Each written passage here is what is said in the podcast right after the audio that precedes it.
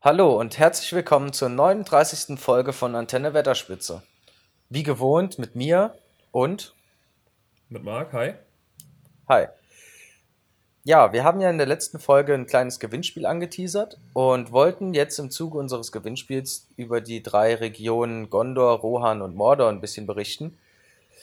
Im Zuge unserer Recherche ist uns aber dann glücklicherweise eine tolle Fanart in die Finger also unter die Fittiche gekommen, die wir dann natürlich näher betrachtet haben und uns dann kurzfristig dazu entschlossen haben, weil es auch super zu unserem Thema passt, hier heute vorzustellen.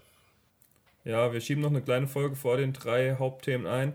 Und es war eigentlich auch nicht während der Recherche, es hört sich jetzt fachmännischer an, als es eigentlich war. Ich habe einfach nur YouTube aufgemacht und es wurde mir auf meiner Startseite wurde mir einfach vorgeschlagen. Es war einfach da. Es wollte, dass wir eine Folge drüber machen. Genau. Und bei dieser Fanart handelt es sich um einen kleinen fanbasierten Film, also Fanart-Film, der geht ungefähr 16 Minuten und nennt sich Horn of Gondor.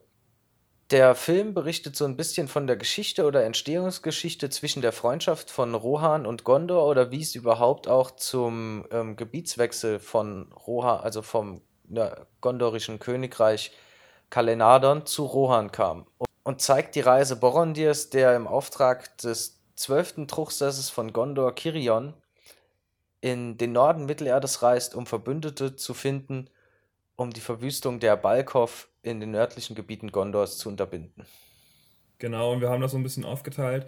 Yannick geht so ein bisschen auf die Geschichte heute ein, wo in, der, in dem Film behandelt wird. Da geht es nämlich um ein Kapitel aus Nachrichten aus Mittelerde. Da ist das von Tolkien eben aufgeschrieben worden. Es basiert also sehr stark auf dem Original, was man auch hoffentlich von der Amazon-Serie bald sehen kann. Das ist so ein bisschen.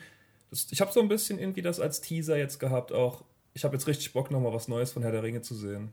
Ja, auf jeden Fall. Also ich muss ehrlicherweise sagen, die Fanart von Herr der Ringe und um Tolkiens Mittelerde ist riesengroß. Da gibt es diverse, äußerst begabter Künstler, die sich mühevoll die Zeit nehmen, detailliert alles aufzumalen, Bilder zu entwerfen, Geschichten noch mal ein bisschen auszuschmücken, Foren zu schreiben und so weiter, etc., etc., Spiele weiterzuentwickeln. Da, gibt, da fällt ja so viel rein und das hier ist doch schon eine der größeren Produktionen, die ich jetzt so gesehen habe. Und davon erzählt euch Marc jetzt ein bisschen mehr. Ja, also ich weiß gar nicht, ob ich gerade gesagt habe. Also Yannick geht so ein bisschen mehr auf den Kontext ein, eben, wo spielt das, warum spielt das, ähm, wie spielt das in den Kontext von Mittelerde und Tolkiens Welt rein. Und ich gehe so ein bisschen auf das Künstlerische ein. Aber bevor wir jetzt mal genauer uns Horn of Gondor angucken, kommt erst noch das Intro.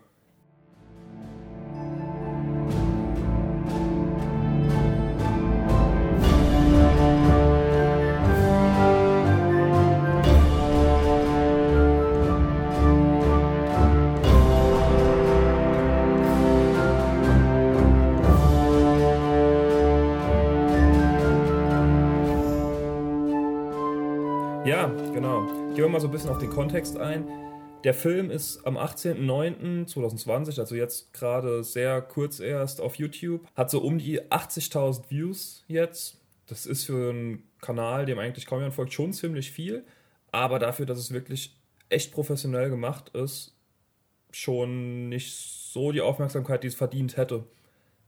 Falls ihr es noch nicht gesehen habt, schaut es euch auf jeden Fall an. Es ist wirklich richtig gut gemacht. Ist eine tschechische Produktion und wurde durch Kickstarter finanziert. Ja, aber Marc, es ist ja jetzt äh, auch erst gut eineinhalb Wochen draußen, so ungefähr. Oder zwei. Ich denke, da kommt noch einiges dazu, wenn man mal auch ein bisschen drauf stößt oder die ein oder andere Community es noch gefunden hat. Ich denke, das wird schon noch seinen Weg gehen, weil es, es ist doch schon eigentlich recht liebevoll gestaltet. Ich hoffe sehr. Ich habe auch eine kleine Playlist gemacht bei uns auf dem YouTube-Kanal. Das Kickstarter-Finanzvideo ist drin, der Trailer und eben der Hauptfilm. Und kurz zum Film noch, er geht 19 Minuten bei YouTube, davon sind aber so 3-4 Minuten Abspann, also 15 bis 16 Minuten dauert der Film im Gesamten ohne den Abspann. Er hat bei IMDb hat er eine gute 6,1, also ist besser äh, eventuell als der Hobbit. Ich guck mal kurz, was der Hobbit hat. Auf jeden Fall besser als der Hobbit. 7,4 hat Battle of the Five Armies. Ja, was ein Quatsch. Kompletter Quatsch. gibt einem Hobbit mal eine schlechte Bewertung und hier Horn of Gondor eine gute Bewertung, dass der vor dem Hobbit bald ist. Und eben kurz zu dieser Kickstarter-Kampagne, es sind 11.000 Euro, ein bisschen mehr, 500 Euro mehr, glaube ich, zusammengekommen. Und das minimale Ziel waren 8.500, also es ist nicht so viel drüber hinausgeschossen übers Ziel. Es gab aber noch mehrere Zwischenziele auch, die alle nicht erreicht wurden, leider.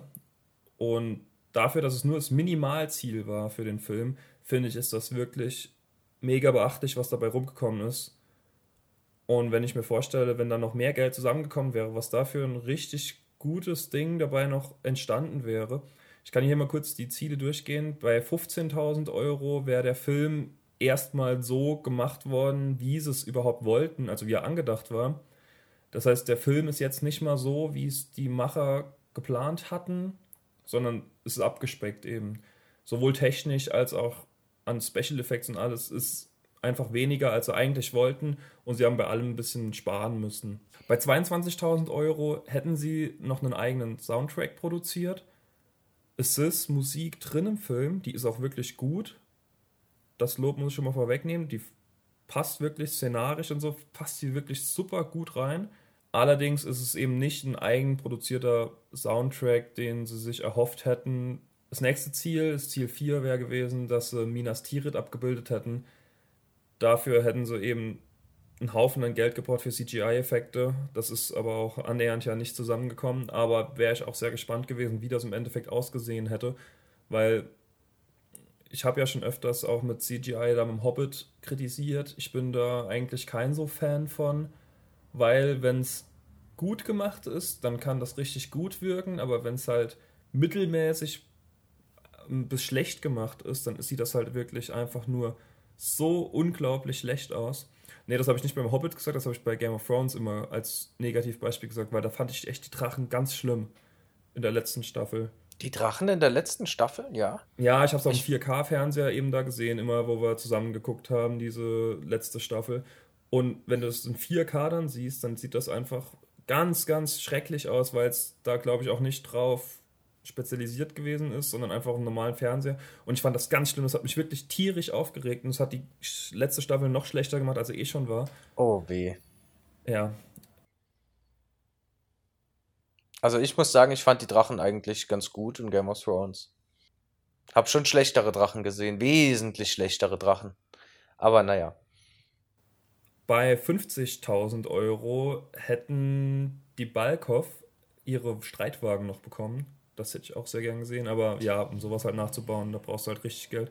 Falls übrigens ab und zu mal irgendwie so ein Krummeln oder Kratzen oder was auch immer bei mir im Hintergrund ist, ich habe einen Hund da und der ist nicht ganz so aufnahmefreudig wie Der liebe kleine Hector.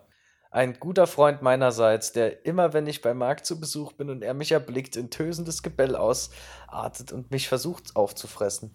Ja, weiß nicht, er ist so eine, eine ruhige Seele, aber mit Yannick, da kommt er nicht mit klar. Das, der gefällt ihm einfach nicht. Nee. Und dann, last but not least, das letzte Battle of the Field of Kellebrand mit 100.000 Euro. Eine richtig gute Schlacht hätten sie da, glaube ich, sich abgehalten. Vor allem, wenn man halt irgendwie bedenkt, dass sie da 50.000 Euro nochmal mehr nur für diese Schlacht investiert hätten. Ich glaube, das wäre richtig cool geworden. Ich glaube, glaub, das hätte dem Film auch noch richtig gut getan. Weil es ist ja so ein kleines Gemetz, also Gefecht drin.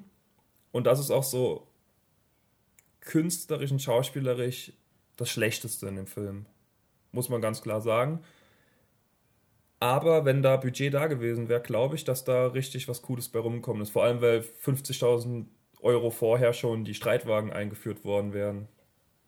Ja, es ist zwar nochmal ein riesiger Schritt von 50 zu 100.000, also es wird ja quasi alle Ziele von vorher werden nochmal verdoppelt, aber ich ordne das Ganze jetzt mal ein bisschen in den Kontext ein, weil hier ist die Rede von einer Schlacht und hier ist die Rede von Wagen, von Streitwägen. Und da fragt man sich doch, wie kommt das Ganze zustande? Und zwar spielt die ganze Geschichte, ähm, wie ich schon am Anfang erwähnt hatte, in der Zeit des zwölften herrschenden Truchsasses von Gondor, Kirion, ähm, zu dessen Zeit eben die nördlichen Gebiete Gondors immer mal wieder und auch schon bei seinen Vorfahren von Ostlingen überfallen worden und verwüstet worden waren. Zu seiner Zeit waren es die Balkov, Nachfahren der Wagenfahrer, die vor allem das äh, nördlichste Königreich von Gondor, Kalenadon, oder zumindest eines der nördlichsten, ähm, ja, verwüstet und überfallen haben. Nachdem die Gondorianer an sich immer und immer wieder kleine Scharmützel gegen sie verloren hatten, wussten sie sich nicht mehr weiter zu helfen und haben nach Hilfe gesucht. Dazu entsann sich Cirion, ähm, dass bereits vorher in den Kriegen gegen die Wagenfahrer auch die, die Nordmannen, also beziehungsweise oder die, die Völker des Nordens, ähm, den Gondorianern halfen und deren Nachfahren leben immer noch oben ähm, östlich, nee, westlich des Düsterwaldes und sind dort im Volk der Eotet, auch altenglisch für Pferdevolk, versammelt. Also entsendet Cirion sechs Mann, einen kleinen Trupp, oder ursprünglich hatte er angedacht, sechs Mann zu entsenden, ähm, wobei schon die ersten beiden, die er dann ausschickte, also ähm, Borondir, der auch hier die Hauptfigur in diesem kleinen Film darstellt, und seinen Begleiter, ähm, gen Norden, um eben bei den Eotet um Hilfe zu ersuchen. Borondir und sein Begleiter machen sich also dann auf den Weg und werden ungefähr auf der Höhe von, geraten ungefähr auf der Höhe von Dol Guldur in einen Hinterhalt und bei diesem Hinterhalt wird der Begleiter Borondirs ähm, erschlagen oder beziehungsweise, was heißt erschlagen? Er wird eher erschossen, da ähm, sie von, von massig Bogenschützen bombardiert werden und ja, Borondir entkommt durch Glück und durch die Schnelligkeit seines Pferdes und sein Begleiter hatte eben weniger Glück und er liegt dann diesem Hinterhalt und wird eben von Pfeilen durchlöchert. Nach letztendlich 15 Tagen erreicht Borondir vollkommen erschöpft ähm, das Reich der Eotet ähm, und berichtet deren Anführer Eol ähm, von den Angriffen der Balkov auf Gondor und bittet um Beistand.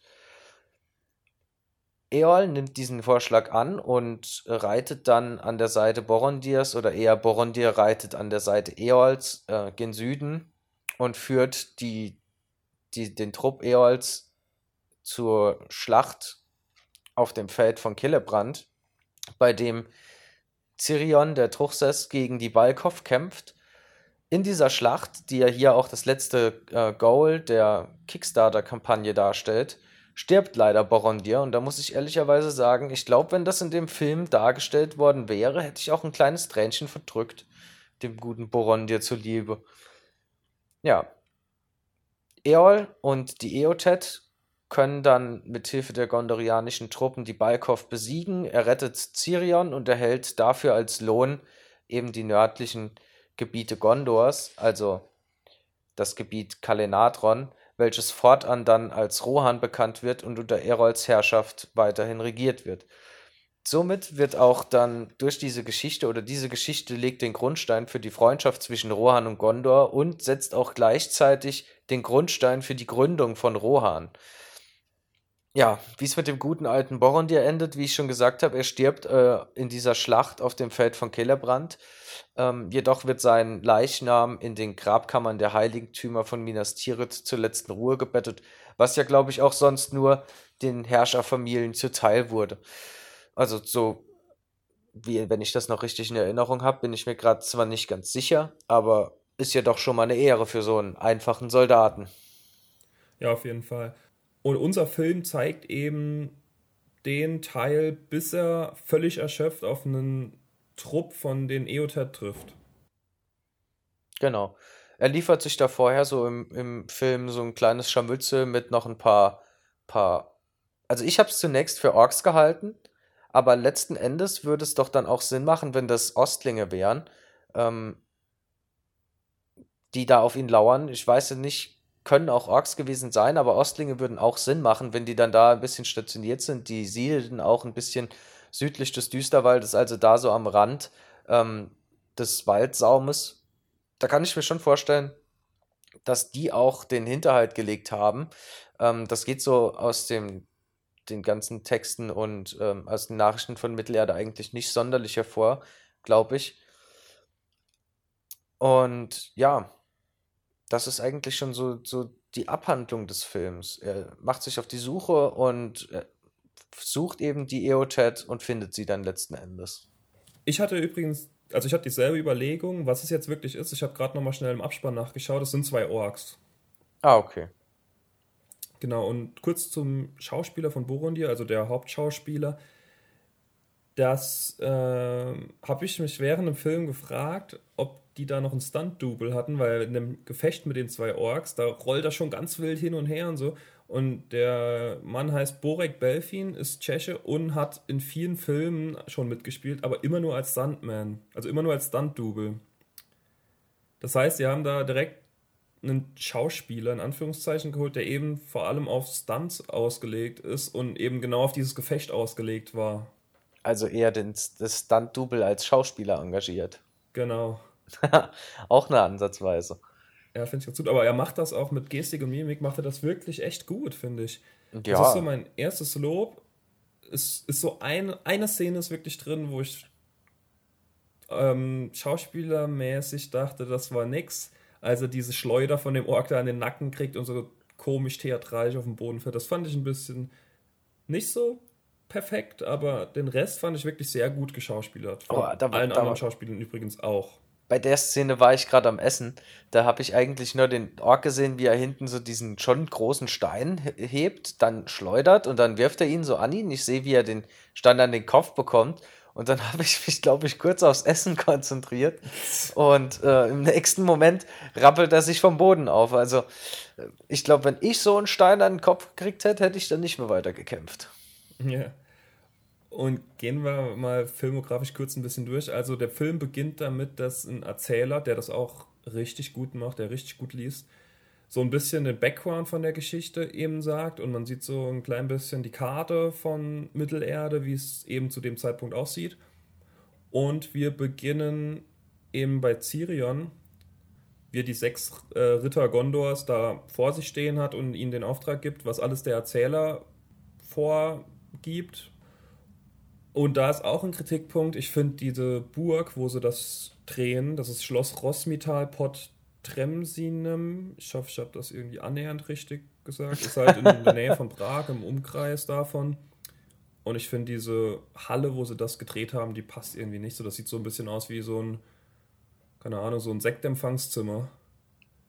Mhm, also ich ja. weiß nicht, da hätten sie irgendwie so eine, eine, große Halle irgendwie cool können hinstellen oder so. Vor allem, wenn die das schon im Schloss gedreht haben, da gab es bestimmt einen cooleren Raum als den einen, wo sie das gedreht haben. Das hat mir nicht so gut gefallen. Vor allem, weil es halt so, so weiß gestrichen war. Das, ich weiß nicht. Das hat mir nicht so gut gefallen und das war auch schon eigentlich jetzt alles an Kritik. Die eine Szene da, wo er komisch fällt und dieser Drehort. Ansonsten muss ich wirklich echt viel Lob jetzt noch loswerden. Die Kamerafahrten, vor allem wie sie da über diese, dieses Schlachtfeld drüber fährt, mit den Leichen, die auf dem Boden liegen, mit den Pfeilen, die überall stecken. Das ist echt gut gedreht und auch die Drohnenflüge fand ich mega gut. Da ist ja diese Szene, wo Borondir oben auf dem Berg steht und in das Horn bläst und man sieht so, wie man, wie, wie man übers ganze, über den ganzen Wald drüber fliegt und überall dieses Horn hört. Und ja. das ist auch ziemlich gut gemacht, finde ich. Ja, das stimmt schon. Also der Film an sich ist schon sehr schön umgesetzt, halt für eine Fanfiction ohne riesiges Budget, weil ich weiß jetzt nicht, 11.000 hört sich schon erstmal nach einer Summe an, aber im Filmgeschäft ist das ganz schnell weg. Ja, vor allem, wenn man die Orks schon, bis die hergerichtet waren, die Kostüme, das Pferd war wahrscheinlich schon äh, irgendwie sich ein Pferd für zwei Tage zu besorgen, keine Ahnung, was das kostet.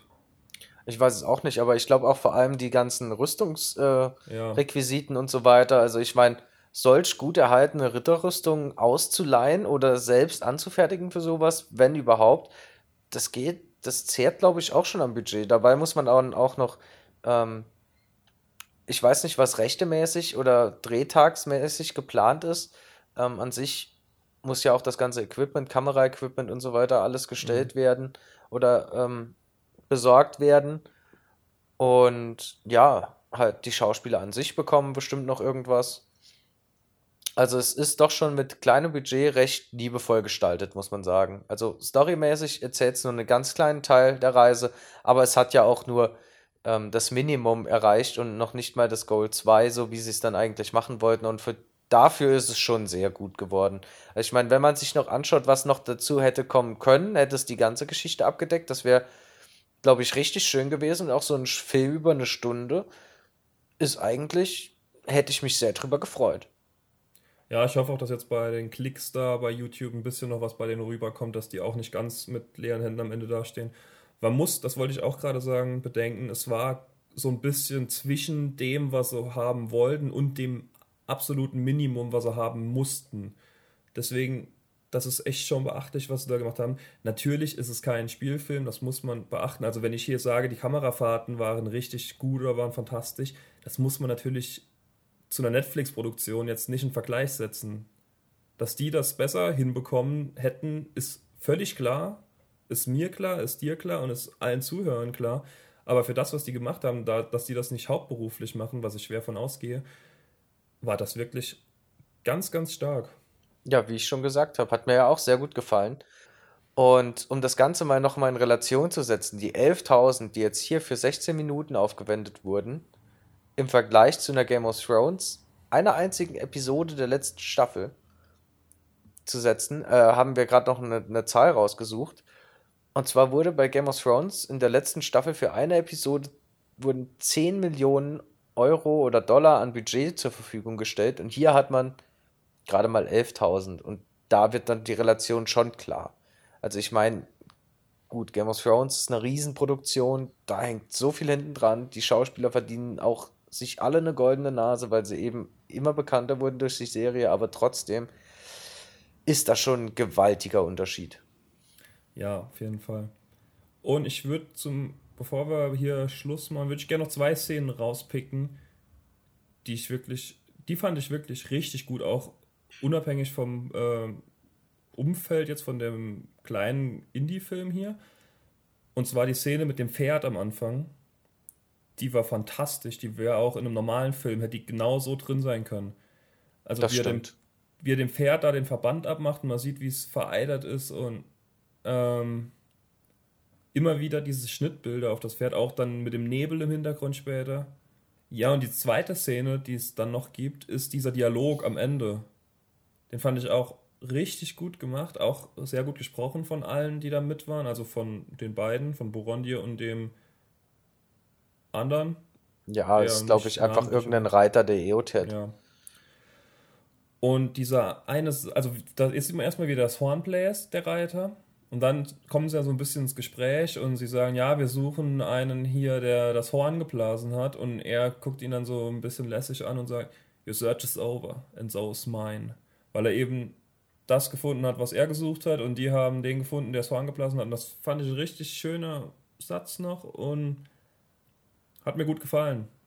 Ja, gut. auch wie es Film, wie es kameratechnisch gedreht war, wie sie sich dann in der letzten Sequenz noch so die Hand geben, oder nicht die Hand, sondern den Unterarm. Richtig gut, hat mir gefallen. Ja, man muss aber auch fairerweise dazu sagen, dass die Dialoge Borondiers äh, sich, glaube ich, an einer Hand abzählen lassen. Ja, es ist nur zum Schluss das. Nee, er sagt zwischendrin schon einmal kurz was. Er sagt auch mit seinem Pferd spricht er kurz. Aber so das Richtige, das Einzige, was er richtig sagt, ist am Ende. Ja. Aber war trotzdem schön und liefert uns natürlich jetzt auch hier nochmal einen herrlichen Übergang, um euch auf die kommenden Folgen anzuteasern. Da müsst ihr euch ein bisschen überraschen lassen, ob es dann Rohan oder Gondor wird. Ich denke, nachdem wir jetzt hier die Freundschaft zwischen Rohan und Gondor so ein bisschen aufbereitet haben und auch die Gründung von Rohan, ist Mordor für die nächste Folge leider erstmal raus. Oder vielleicht dann doch ein Überraschungs- Gast für die nächste Folge, also Mordor als Gast. Jetzt nicht, dass wir irgendjemanden geplant hätten. Ähm, aber ja, ich denke, Rohan, Gondor, wir wollten es ja fürs Gewinnspiel aufbereiten, haben hier einen wunderschönen Einstieg. Und wenn ihr noch irgendwas zur Fanart habt, könnt ihr uns auch immer wieder gerne verlinken und wir leiten es dann an über unsere Kanäle auch gern weiter, weil die Fanart, wenn sich da jemand Mühe macht, sollte man das Ganze dann doch schon auch unterstützen. Auf jeden Fall. Ich glaube, wir sind ja auch in gewisser Weise eine Art Fanart. Ja, schon. Leitet uns ja. auch gern weiter in euren Ja. Ja, nochmal der Aufruf auch ans Gewinnspiel. Macht mit. Es gibt tolle Tassen zu gewinnen. Was ihr dafür tun müsst, hört ihr in der Folge 38, in der letzten Folge mit André. Hört da nochmal rein. Und dann vielen Dank fürs Zuhören. Schaut euch das The Horn of Gondor an. Ja, aber ich glaube, jeder der, jeder, der so ein bisschen Tolkiens Werke liebt, der wird dann auch so eine Fanart mit Kusshand annehmen und das, sich das dann auch anschauen. Ja, auf jeden Fall. Es lohnt sich. Genau. Ja, das war's dann jetzt auch hier für die Folge und wir verabschieden uns. Bis zum nächsten Mal. Ciao.